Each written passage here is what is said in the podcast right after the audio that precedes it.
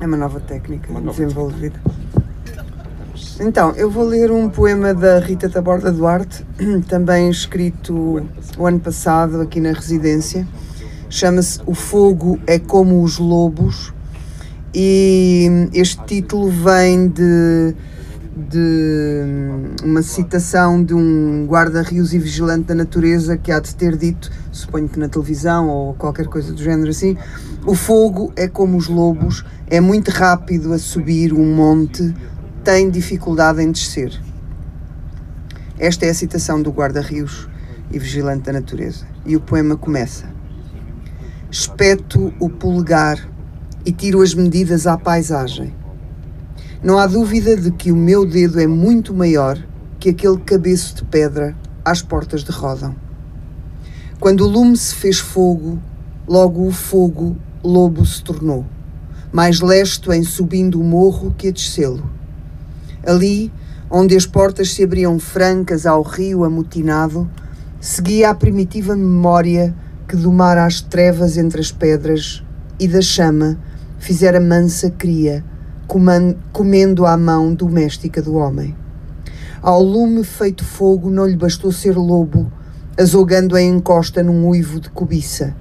Quis-se grifo além, asas ardidas sobre a rebelião do rio, debatendo-se fundo e longe. Quando o lume se fez fogo, deixou a terra e tornou-se ar, labaredas em remoinho alado e ardente, ao desafio das águas. Encontros. Não, não, esse, escreve muito. mas é teu? Não. É. Olha, este é pequenino. A criança acompanha a marcha militar.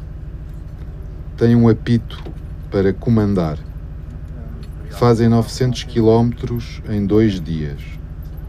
Quando a criança for um diamante angolano, vai vir para Portugal numa ferida debaixo do sovaco, que uma mulher vai usar como caroço de garganta e que um jornalista impressionante apalpa numa Maria Ativa, nova gente independente. Obrigado. Poeta, tradutora? É tradutora, não é editora, por, por enquanto. Por enquanto. Por enquanto. Portanto, poeta, tradutora e hum, é alemã e filha de mãe francesa e os livros dela estão escritos em alemão, em francês, em inglês. Ela vai ler o poema primeiro em alemão e depois a tradução.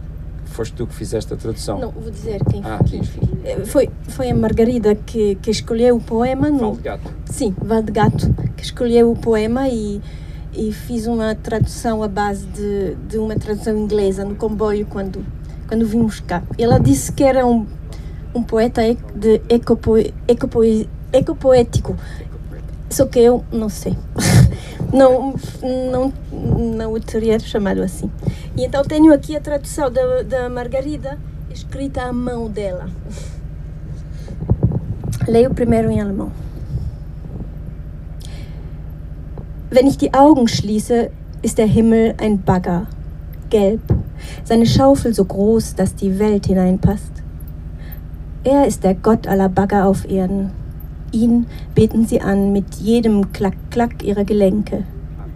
Ihr chorisches Wühlen ist ein Wüten gegen ihre Conditio Technica, ihr Jaulen im Tosen der Baustellen ein Jauchzen, Oberton singen für göttliche Ohren.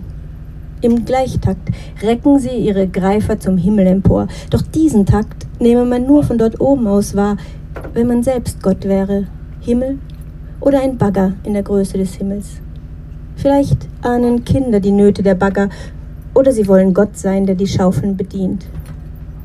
Ich öffne die Augen. Der Himmel ist eine riesige Schaufel, gelb, hängt am Gelenk des Alls.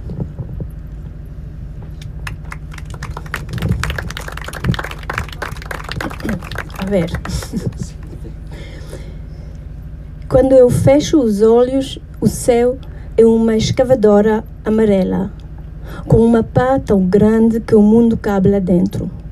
É o Deus de todas as escavadoras da terra. É a Ele que adoram a cada claque das articulações, o seu esgaravatar em, em eco é uma revolta contra a sua condição técnica. O seu rugir é o urro das zonas de construção, um júbilo, um canto gregoriano para divinos ouvidos. Cadenciadas estendem as suas garras, elevam-se aos céus, mas só lá de cima se poderá perceber a, cade a, cade a cadência no caso de sermos deuses, céu ou uma escavadora do tamanho do céu. Talvez as crianças intuam a perturbação das escavadoras ou queiram ser o Deus que manobra as pás. Abre os olhos. O céu é uma pá gigante, amarela, pendurada da articulação do universo. Muito bem. Obrigado, Odile.